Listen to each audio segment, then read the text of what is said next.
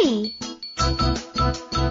Written by Veronica Angel. Illustrated by Jack Forrest.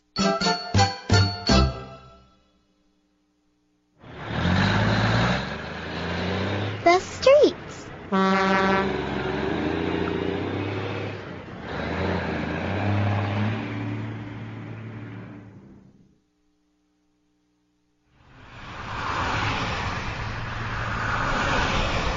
The cars.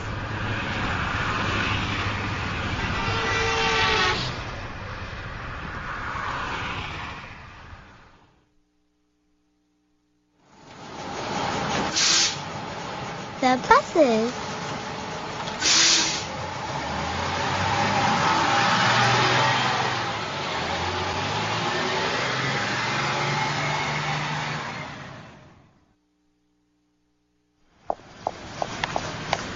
The stores.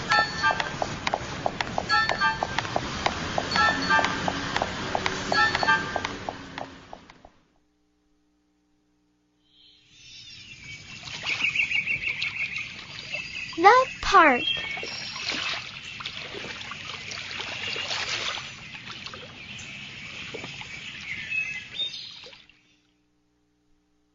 The big buildings.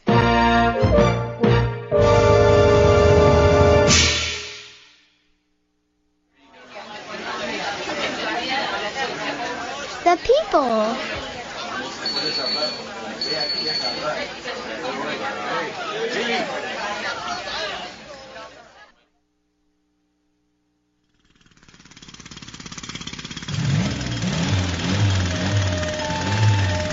The noise.